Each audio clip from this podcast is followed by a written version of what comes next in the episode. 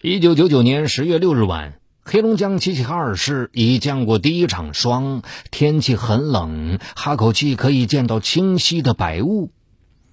齐齐哈尔某大学的大一学生杨小敏从梅里斯区的一间酒吧里走出来，深夜的胡同里，昏黄的路灯一闪一闪的。杨小敏加快了脚步。促销了一晚上的啤酒，他已是疲惫不堪，加上好容易才摆脱几个酒客的骚扰，心有余悸的他巴不得能早一点回到家中。后面突然响起了纷乱的脚步声，一只粗大的大手抓住了他的肩膀，把他搬了过来。原来是刚才的那几个酒客。你们想干什么？杨小敏吓得快哭了。做什么？别装了，混酒吧的能有几个纯情的？说吧，你要多少钱？说着，一张臭烘烘的大嘴就凑了上来。干什么？高跟鞋的声音响起，杨小敏如遇救星般望了过去，看见一个约二十多岁的女人正走过来，冷冷一笑：“ 哼，这小姑娘可是正经学生，还不赶紧走！”酒客们对望了一眼，看着女人拿起手机，像要按幺幺零的样子，只得悻悻离去。梁姐，谢谢你。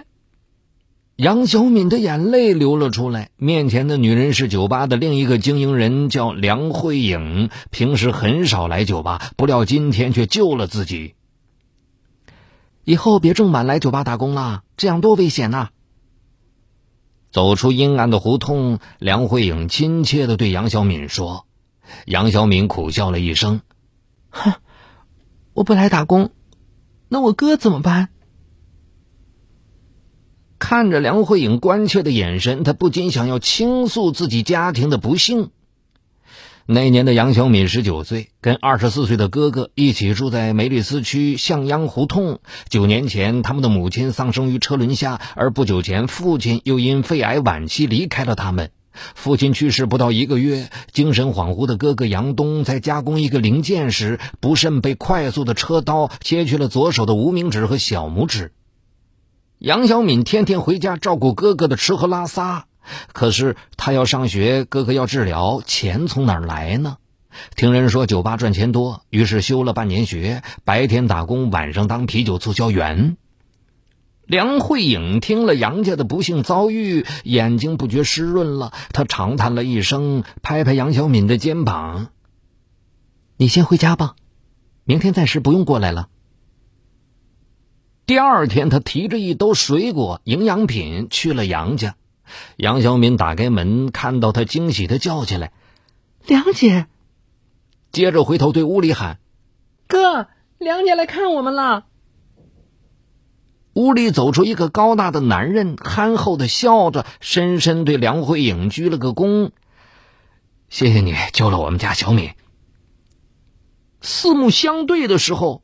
梁慧颖的心跳猛然加快了，她万万没想到杨小敏的哥哥竟长得如此英俊，充满了阳刚味儿。本是充满同情的探望，聊到最后却有了丝丝的羞涩。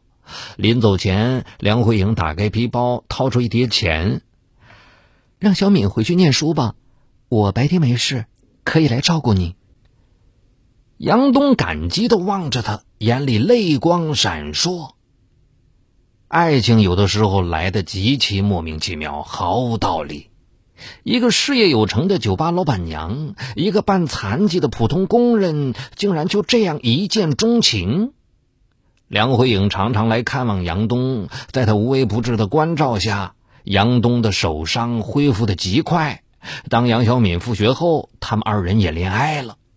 二零零一年五月，这段爱情瓜熟蒂落。杨东和梁慧颖去民政局领了结婚证。婚后，梁慧颖也经常去学校看望杨小敏，给她送零花钱，或者是带她去买衣服。姑嫂的感情融洽的好像亲姐妹，那就是幸福吧。杨小敏的脸上有了单纯而快乐的笑，似乎那久违的家庭温暖再一次回来了。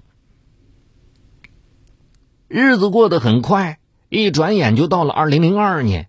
杨小敏已从大学毕业，进入一家私人小公司做了文员。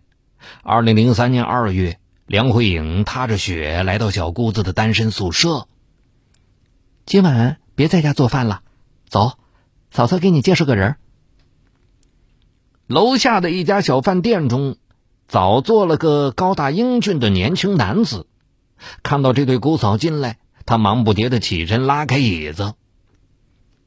这是小付付成龙，造纸厂的技术员，收入不错，人也老实，和你挺配的。对这个嫂子，杨小敏始终有一种尊敬和感激，因此便一口答应了和付成龙的约会。几个月下来，他也的确对这个说话不多、做事踏实的年轻人有了好感。怎么样，小敏，什么时候结婚呢？六月底的一个晚上，杨小敏去探望哥嫂，梁慧颖把她拉到一边，悄声问她。杨小敏又羞红了脸。还行，可房子都没有，结什么婚呢？梁慧颖乐得眉开眼笑，重重拍了拍小姑子的肩膀：“嗨，你俩感情好就成，房子你就别担心了。”他没开玩笑。不到七月中旬，梁奎颖就给杨小敏送来了一套两室一厅的钥匙。也真巧，就在他们住的同幢楼同一单元里的二零幺室。嫂子的雷厉风行让杨小敏的心都暖了。接下来，他就糊里糊涂的跟傅成龙领了结婚证。八月十八日，这是杨东特意挑选的好日子。杨小敏羞涩的牵着傅成龙的手，踏上了婚姻的红地毯。婚礼也是嫂子操办的很盛大。接待完宾客，好容易回到洞房，杨小敏躺在婚床上，红着脸等待着傅成龙。可万万没有想到的是，傅成龙洗完澡回来，连看都没看他一眼，就直接倒在床上睡了。杨小敏怔了一会儿。安慰自己说：“一定是丈夫太累了，所以才不碰自己。”可是，第二夜、第三夜，半个月过去了，傅成龙对她仍然秋毫无犯。新婚燕尔本该甜蜜无比，可杨小敏却平添了许多疑惑。九月初。杨小敏终于忍不住找到了嫂嫂，吞吞吐吐的告诉她自己还是处女。梁慧颖吃了一惊，拍拍小姑子的手，安慰：“哎呀，这是你们夫妻间的秘密呀，外人很难插手的。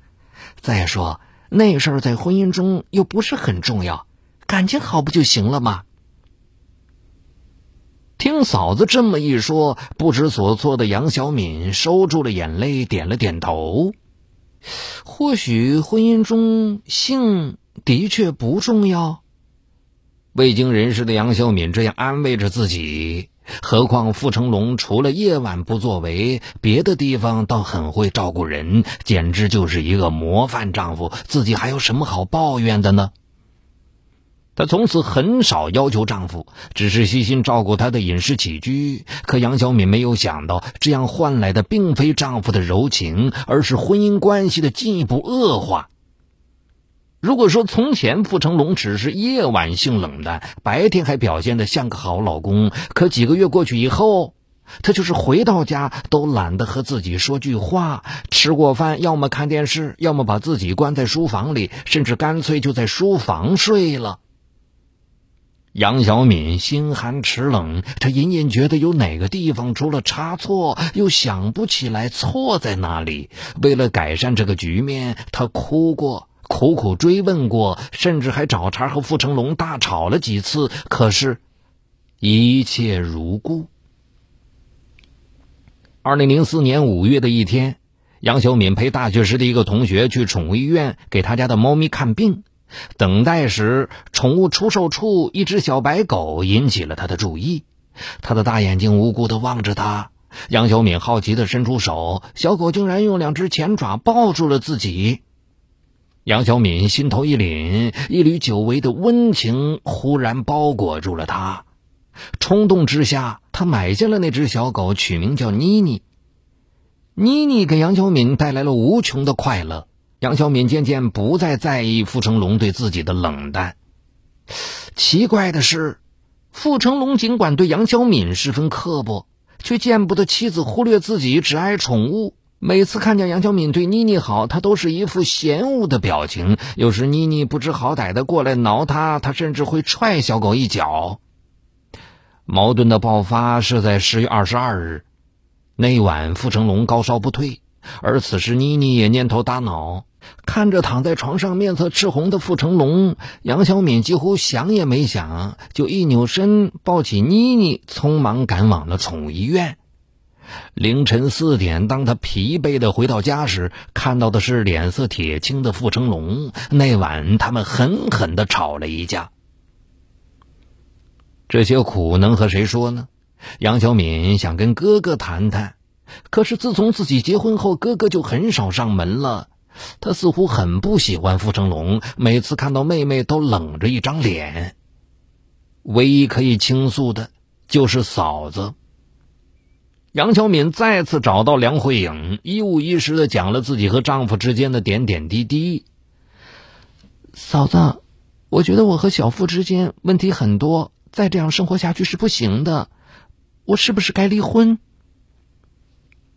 梁慧颖笑了，果断的说：“哎呀，多大点事儿啊！我看呐，小付是因为这两年造纸厂效益不好，心里憋闷。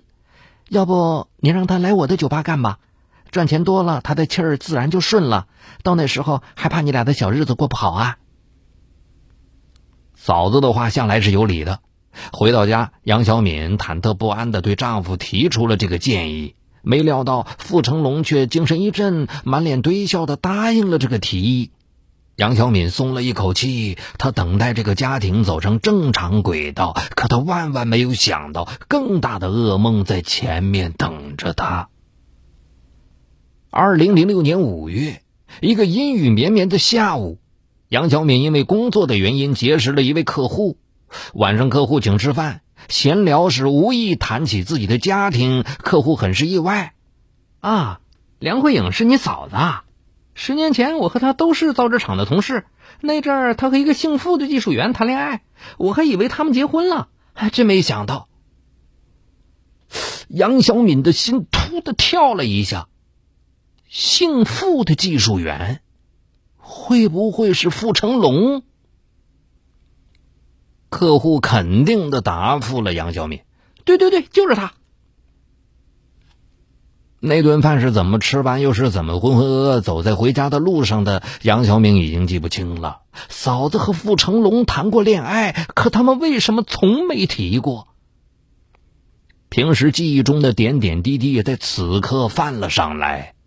傅成龙搬着酒香，挥汗如雨。嫂子疼惜的给傅成龙擦汗，丈夫看见嫂子就有了笑容。两人经常在一起说说笑笑。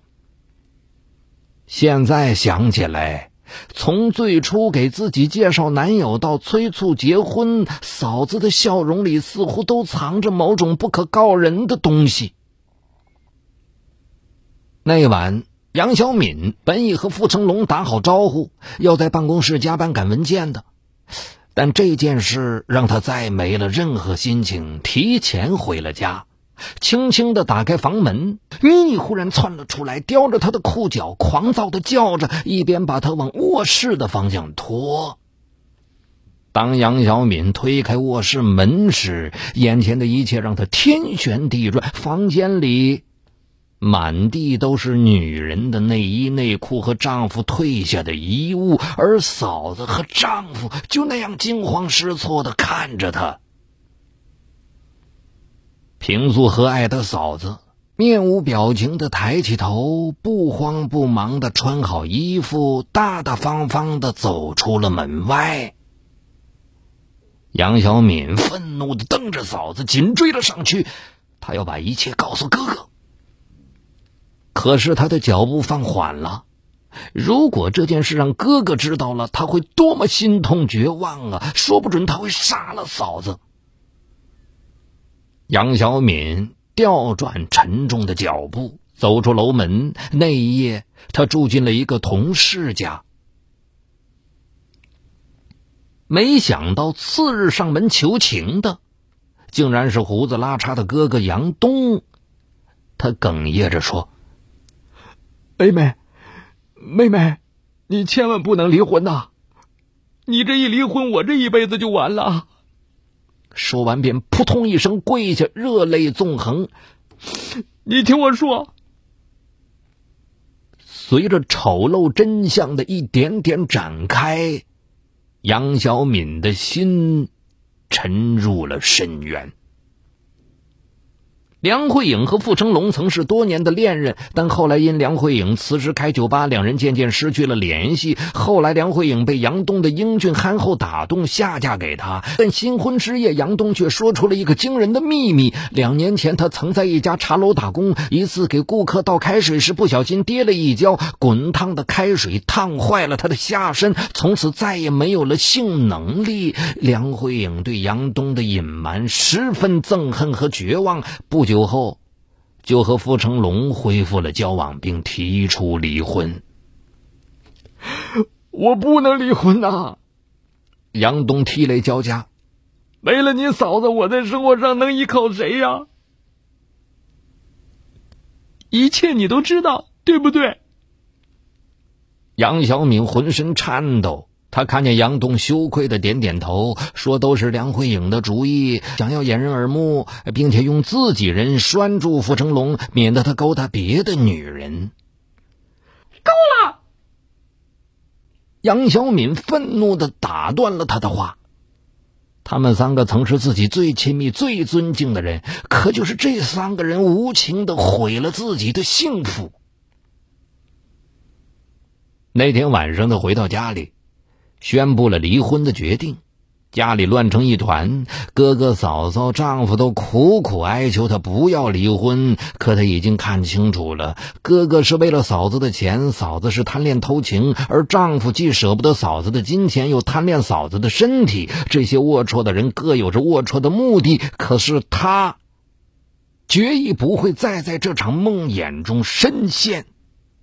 杨小敏没有看那三个亲人，她抱着妮妮大踏步的走出了家门。外面天高云淡，她还年轻，她的路还很长。好，这一期的拍案故事就是这样。除短篇案件外，也欢迎您收听由我播讲的长篇故事，就在蜻蜓 FM 搜索“我的老千生涯”。我是雷鸣，下期节目再见。